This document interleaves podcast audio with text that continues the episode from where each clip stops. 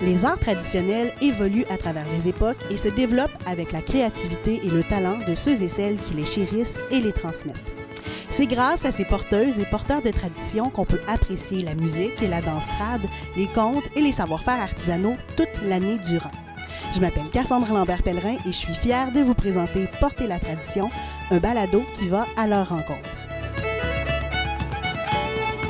La première saison du balado d'estrade est créée de concert avec les animatrices culturelles Annie-Pierre Brunel et Laura Charrette et porte sur l'artisanat et le parcours inspirant des artisanes et artisans membres de l'Atelier du patrimoine vivant.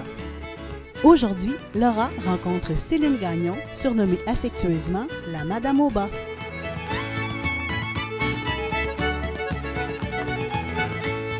Salut, ici Laura, chargée de projet pour l'organisme Estrade. Aujourd'hui, j'ai le plaisir de rencontrer Madame Céline Gagnon, une artisane qui collabore avec notre organisme depuis plusieurs années déjà. Bonjour, Madame Gagnon. Euh, Est-ce que vous voudriez simplement vous présenter, me parler un peu de vous? Bon, moi, je suis une tricoteuse euh, dans mes temps libres. J'ai appris euh, très, très jeune, vers l'âge de 10 ans, parce que j'ai été pensionnaire dans, par obligation familiale, pensionnaire avec des religieuses et elles m'ont montré euh, à utiliser les broches. Alors, depuis ce temps-là, j'ai toujours fait des tricots, même avec les enfants.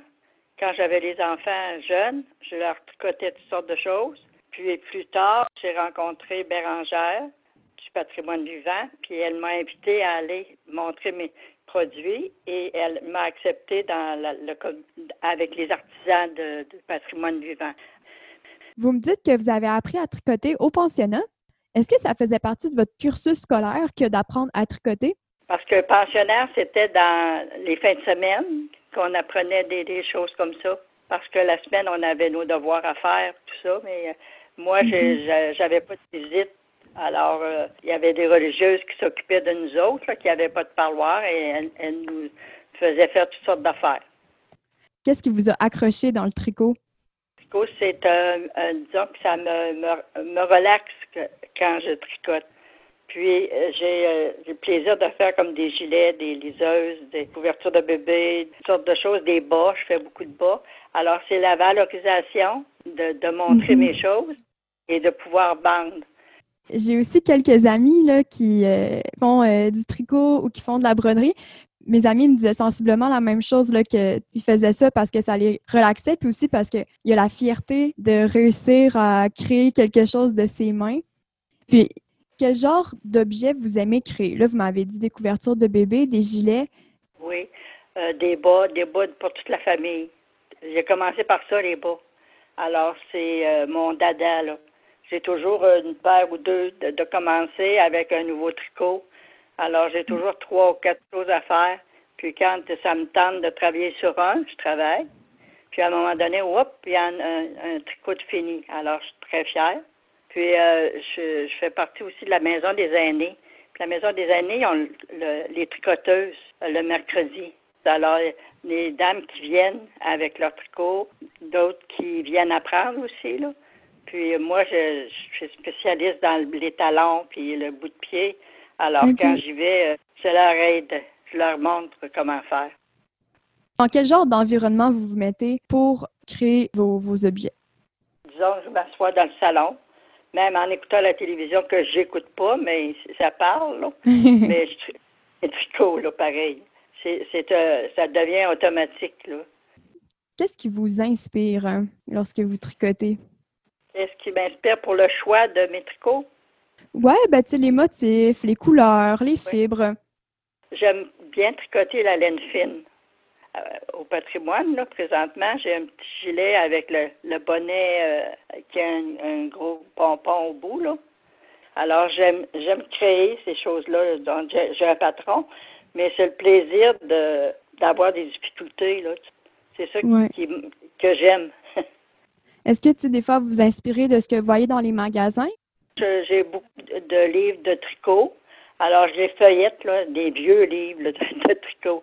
Je me trouve un motif, puis je le fais euh, au goût d'aujourd'hui, là, tu sais, au modèle de gilet d'aujourd'hui. vous partez euh, de ce qui est plus traditionnel que vous trouvez dans les vieux livres, puis vous l'actualisez, vous, euh, vous mettez votre touche de créativité là-dedans. C'est ça. Selon vous, qu'est-ce que ça vous apporte dans votre vie d'être une artisane? Ça me valorise. Au moins, je, je, je, peux dire que je suis bonne dans ça. C'est ouais, certainement. mon ça me relaxe. C'est une, une valorisation là, pour moi. Des fois, il y a des jeunes enfants qui viennent, nous. Ah, viens voir, maman, comment c'est beau. Puis euh, ça, ça, ça nous fait plaisir. Parce que vous, vous faites autant des, euh, des vêtements pour enfants que pour adultes? Oui, j'en fais aussi pour adultes. Les gilets moins, là, parce que j'ai été malade, puis euh, j'aime mieux faire les gilets pour enfants. Les bébés, là, les petits ensembles de bébés. Je, je fais la, couverture de bébé avec le bonnet et les bas pour donner un cadeau pour une naissance, là. Alors, j'en ai de toutes sortes de couleurs. Vous en avez dans vos, euh, à, l'atelier aussi. Là. J'en vends beaucoup aussi. Ah ouais. Est-ce que c'est votre meilleur vendeur? Oui. Et les liseuses. Je ne sais pas si tu as remarqué les liseuses, mm-hmm. là. Il y en a deux à, l'atelier. Ouais. J'aime faire ça aussi. C'est quoi le sentiment qui vous habite quand vous finalisez une création? Disons que je le regarde, je le laisse pour le, voir souvent. Là. je ne le perds pas, là, conservé dans un bac. J'aime ça le voir là, avant de, de, commencer un autre projet. Parce qu'il y a des fois, il y a des, difficultés, là, mais euh, je passe à travers tout ça. selon les grandeurs avec les, les, euh, les, les, grosseurs de, de laine, là. Des fois, les patrons, c'est avec des laines plus fines, mais moi, j'ai des laines plus grosses. Alors, il faut toujours que j'active avec les bons, les bons nombres de, de mailles. Mais ça, c'est du casse-tête de, mathématiques. Est-ce que ça vous arrive des fois de devoir comme recommencer ou d'habitude vous réussissez à corriger les, les erreurs? que j'ai une erreur, je le vois, puis euh, je le corrige tout de suite. J'utilise beaucoup le, crochet pour défaire la, la maille puis remonter. Là. Je ne fais pas des rangs. Là. Tu sais, je l'arrange euh, à soit euh, correct, mais sans, sans défaire le, le, gilet. Il y en a qui, qui défont tout quand ils ont des erreurs mais moi, je, je le corrige à mesure. Avec le temps que vous avez passé à tricoter, vous devez avoir vos techniques là, pour être euh, efficace. Oui, oui. Puis euh, je tricote sans. Euh, les gens disent comment tu fais pour tricoter sans regarder. C'est les doigts là, tu sais. je suis habituée avec les mailles, puis ça y va. les mains qui travaillent. Tantôt, vous me parliez de une artisane bérangère. Est-ce que vous voudriez m'en parler un peu plus de, de cette rencontre-là? Comment ça s'est passé? Dans quel contexte? OK. On, on était allé à, euh, à l'Expo Québec. Patrimoine, il y avait un kiosque. Puis ils cherchaient des artisans. Alors Bérangère, elle, c'était c'était la directrice de ça. Là. Puis euh, j'ai dit, mon doux, moi, j'aimerais ça, participer à ça. Ça fait qu'elle dit, euh, euh, donne-moi ton numéro de téléphone, puis je te rappelle. Fait qu'elle m'a appelé, puis elle est venue chez moi. Elle est venue voir qu'est-ce que je faisais. Puis là, c'est là que j'ai connu, en, participant durant les étés, là, mhm. plusieurs artisans. On est plusieurs euh, vieilles, là, puis vieux. Mais euh, c'est le fun de se rencontrer. On n'est jamais avec les mêmes artisans, puis on a toujours hâte de voir avec qui on va participer aux journées. C'est euh, un beau passe-temps. Là, vous, euh, vous faisiez des démonstrations d'artisanat.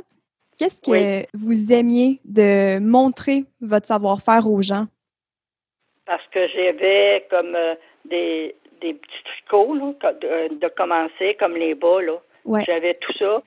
Puis quand les gens arrivaient, puis ils me demandaient Ah, qu'est-ce que vous faites? J'aimerais ça voir comment vous faites un, talon. Fait que mhm. là, on aux jeunes, là, puis des fois, je leur, quand je voyais qu'ils étaient intéressés, je leur passais le tricot, là, puis je leur faisais faire des quelques mailles.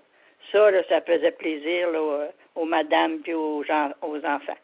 Puis si je comprends bien, vous, vous aimez bien euh, enseigner. Vous êtes euh, une bonne prof. Oui, ben, j'étais, j'étais professeur avant, dans, dans mon jeune temps, là votre passion pour le tricot, votre carrière de professeur, ça vient se rejoindre. Puis là, vous pouvez maintenant euh, enseigner à d'autres personnes comment faire un talon.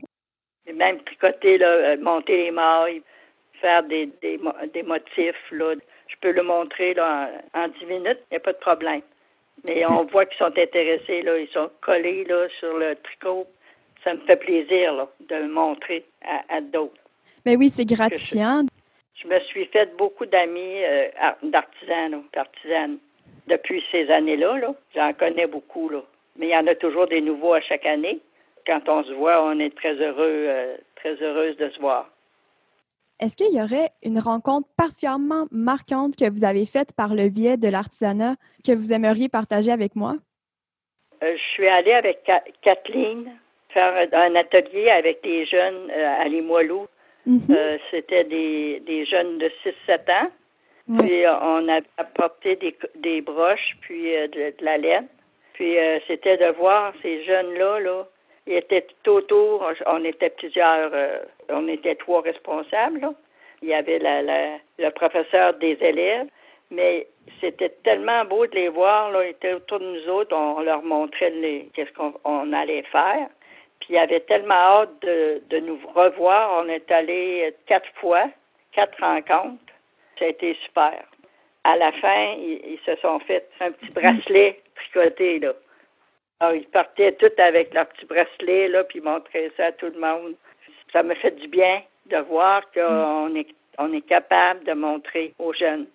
Puis je l'ai déjà fait euh, quand j'enseignais, là, l'heure du dîner, là. Euh, je mhm. leur donnais une heure, là, puis on, faisait des petits tricots pour les Barbies, là. vous, vous avez appris le tricot à l'école, au pensionnat.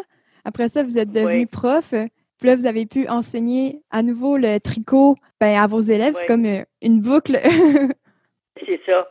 Puis euh, j'ai toujours aimé ça. Mais ben, c'est de valeur. J'ai deux filles. Puis mes deux filles m'ont tellement vu tricoter autres, ça leur dit rien. J'aurais aimé ça, là, tu sais, qui, qui continue, là. Ouais. ça fait rien. Euh, je vais avoir 75 ans, là. Puis je vais continuer, là. Je pense que je vais mourir en tricotant. Clairement qu'on sait tous pouvoir faire ce qu'on aime jusqu'à jusqu'à notre dernier souffle. Oui, oui je me demandais qu'est-ce qui a évolué dans votre façon de faire? Euh, la souplesse. J'ai moins besoin de, de compter mes mailles. Euh, mon tricot est droit. Euh, c'est comme si c'était acheté, là, tu sais. Mais mes mailles sont, sont égales. Puis mes coutures sont belles. Au début, disons que je l'ai appris, là, comme les autres. Mais avec les années, ben, j'ai découvert des façons de travailler plus faciles. Moi, justement, j'ai décidé de me faire des masques maison là, pour prendre l'autobus avec la pandémie. Ben, j'avais jamais vraiment fait ça avant. Puis là, ben, j'ai regardé des tutoriels sur Internet. Puis euh, le premier que j'ai fait, là, ça a été ardu. Ça m'a pris du temps. Mais le deuxième que j'ai fait, ça allait déjà un peu mieux.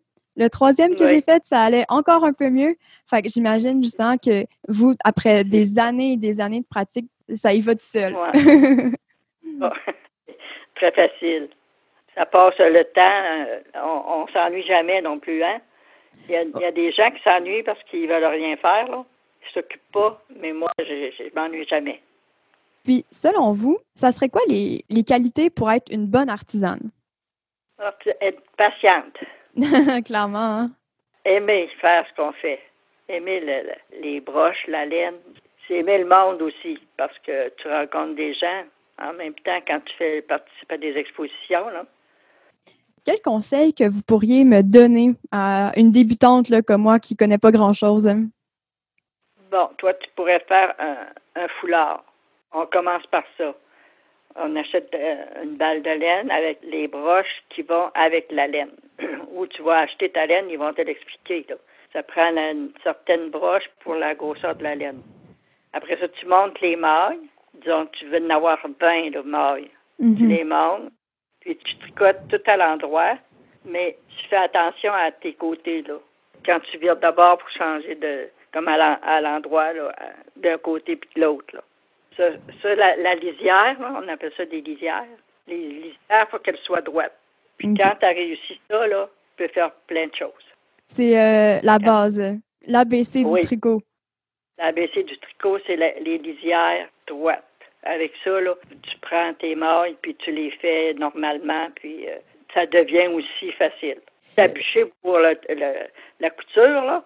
Mm-hmm. Tu vas bûcher d'une façon, mais tu vas réussir, puis tu vas être contente. ah, je suis certaine que oui. Si jamais ça recommence, puis tu viens là au patrimoine, je serai là pour t'aider. Parce que j'ai aidé vraiment beaucoup plaisir. Hein. qui, étaient avec nous autres, là, je leur ai aidé beaucoup. Maintenant, j'enchaînerai avec le, le, prochain segment de notre entrevue. Ça va être euh, des questions en rafale. Ça va être cinq petites questions rapides. Puis vous me répondez le plus spontanément possible la première chose qui vous passe par la tête. Donc, première question, c'est quoi la toute première pièce que vous avez créée? Euh, c'est un foulard. Et quelle est la toute dernière pièce que vous avez créée? Des bas. ma dernière paire de bas, Est-ce que euh, vous comptez les heures que vous mettez pour créer une pièce? Non.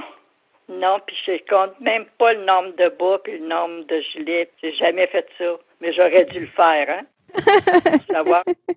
ça aurait fait des statistiques impressionnantes. Ah, ouais. Euh, quatrième question. Est-ce que vous pourriez me décrire votre pratique artisanale en trois mots?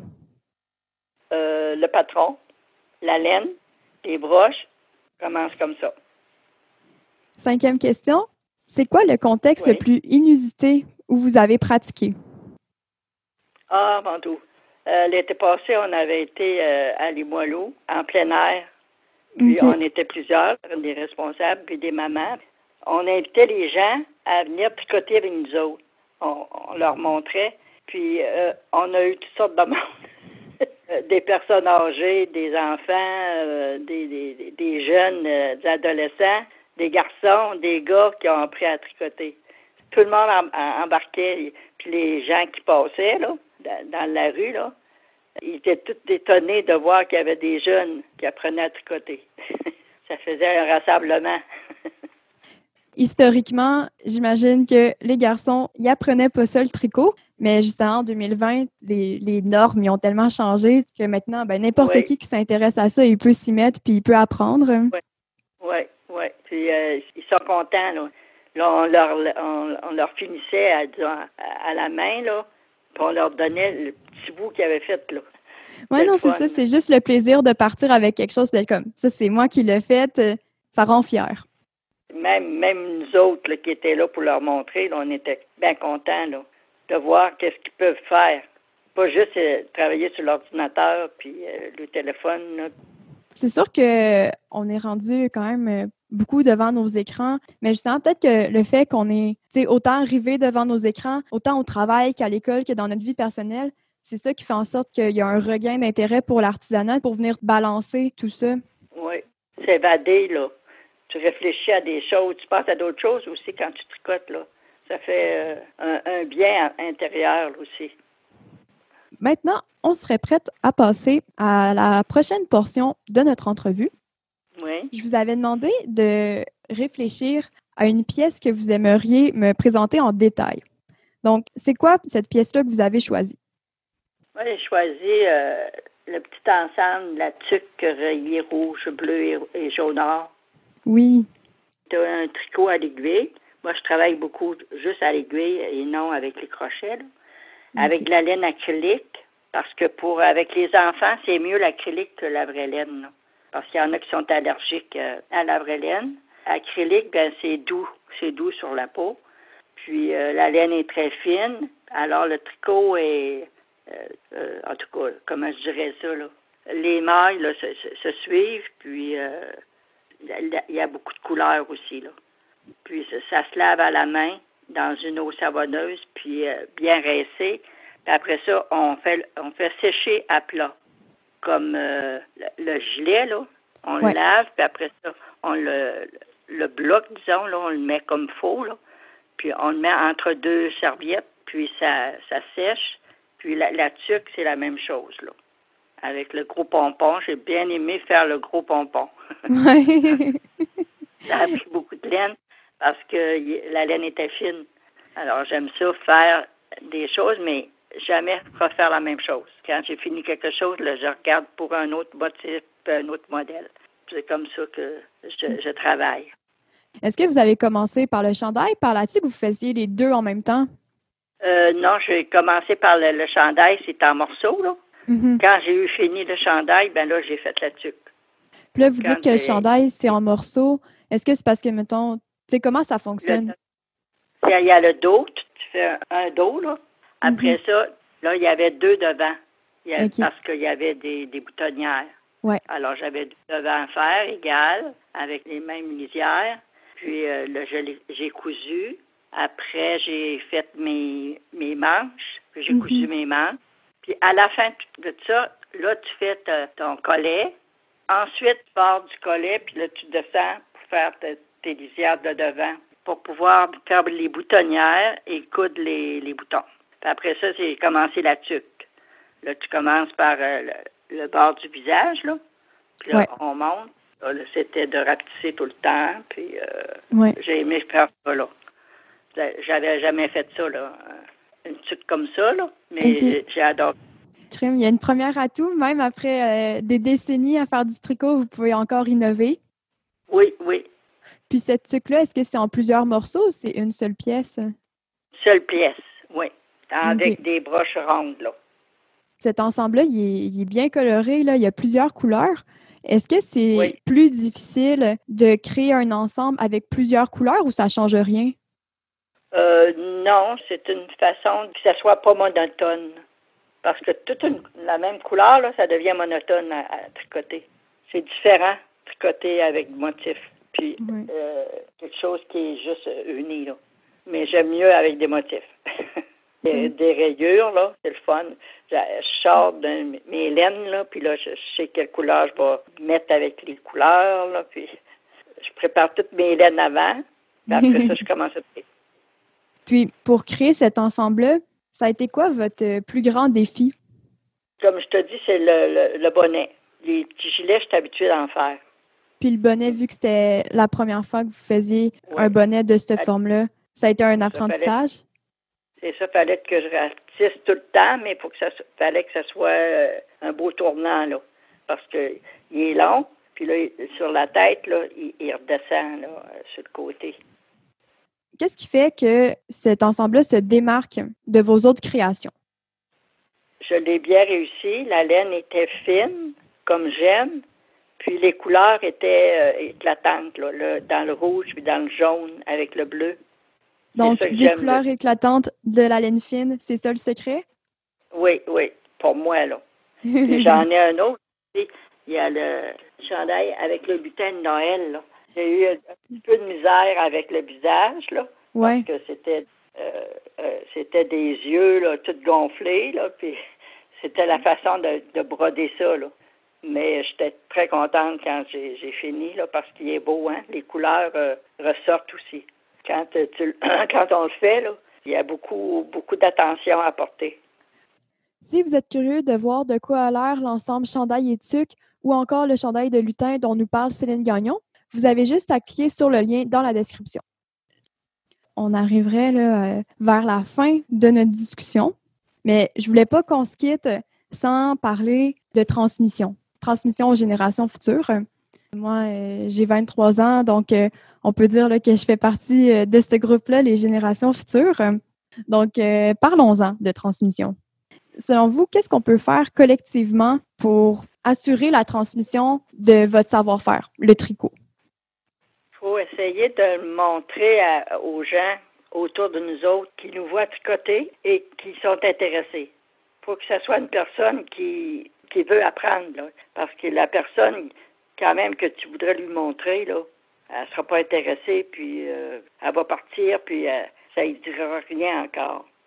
Il faut se trouver des gens qui sont intéressés, puis qui en ont déjà reçu un cadeau aussi. Ça, ça aide à, à avoir des gens qui veulent apprendre. Là. Ça suscite la curiosité. Oui, oui. ça serait beau dans les écoles qu'il y ait, euh, je sais pas moi, une heure par mois peut-être pour que, euh, inciter les élèves qui sont intéressés à faire un petit groupe. Mais ça prendrait des personnes d'adore, comme moi ou d'autres artisans qui iraient dans les écoles pour montrer. Ben oui, parce qu'il y a tellement d'activités parascolaires qui sont offertes dans les écoles, tu sais, du sport, du théâtre, de l'impro. Pourquoi il ne pourrait pas avoir un club d'artisanat où les gens y apprennent à faire du tricot, à faire de la broderie, à faire de la couture? Oui, très, très intéressant. Mais c'est ça, il y aurait une démarche à faire, là. Comme euh, le patrimoine pourrait nous aider à faire ça. j'aimerais ça participer à ça aussi. Là. On, s'amuse avec les jeunes. Hein? Vous me disiez que ben, une des qualités pour euh, être une bonne artisane, c'est d'aimer les gens parce que clairement que d'enseigner, de transmettre, ben, ça fait partie un peu de, je sais pas, de votre rôle en tant que porteuse de la tradition. Dernière question avant qu'on se quitte. Qu'est-ce que vous, personnellement, vous souhaitez pour l'avenir du tricot? Qu'il y ait beaucoup plus de monde qui sont intéressés. Faire de la, propagande, ce serait de faire encore des expositions comme on fait d'habitude. Les mhm. gens rentrent, viennent boire, mais il y en a qui achètent. Mais il y en a qui ça, leur donne le goût, puis ils reviennent l'année suivante, puis ah, j'avais ça l'année passée, puis j'aimerais ça le, voir, ben il est, il est vendu. Les gens viennent, puis ils reviennent d'une année à l'autre. Ils nous connaissent. La madame, moi, ils m'appellent la madame au bas. C'est euh, votre, votre surnom. Oui, oui, oui. Je crois que ça fait le tour pour notre entrevue. Euh, je vous remercie grandement d'avoir pris le temps de répondre à mes questions. Puis aussi, ben, je vous remercie de transmettre votre savoir-faire comme vous le faites si bien depuis des années. Merci beaucoup. Donc, je vais continuer encore. Et c'est ce qui conclut le deuxième épisode de Porter la tradition, le balado d'estrade. Si vous avez aimé l'épisode, je vous invite bien sûr à vous abonner. Puis si vous voulez voir plus de créations faites par Céline Gagnon, vous pouvez visiter notre site web. Merci, on se dit à la prochaine. Le balado d'estrade est une production du Centre de valorisation du patrimoine vivant. Cet épisode a été réalisé par Laura Charrette. Le thème musical est un extrait de la pièce L'autre bord de l'eau du groupe La Déferlance. Un merci spécial à Céline Gagnon pour sa générosité. Je m'appelle Cassandre Lambert-Pellerin et on se dit à bientôt pour un autre épisode de Porter la tradition.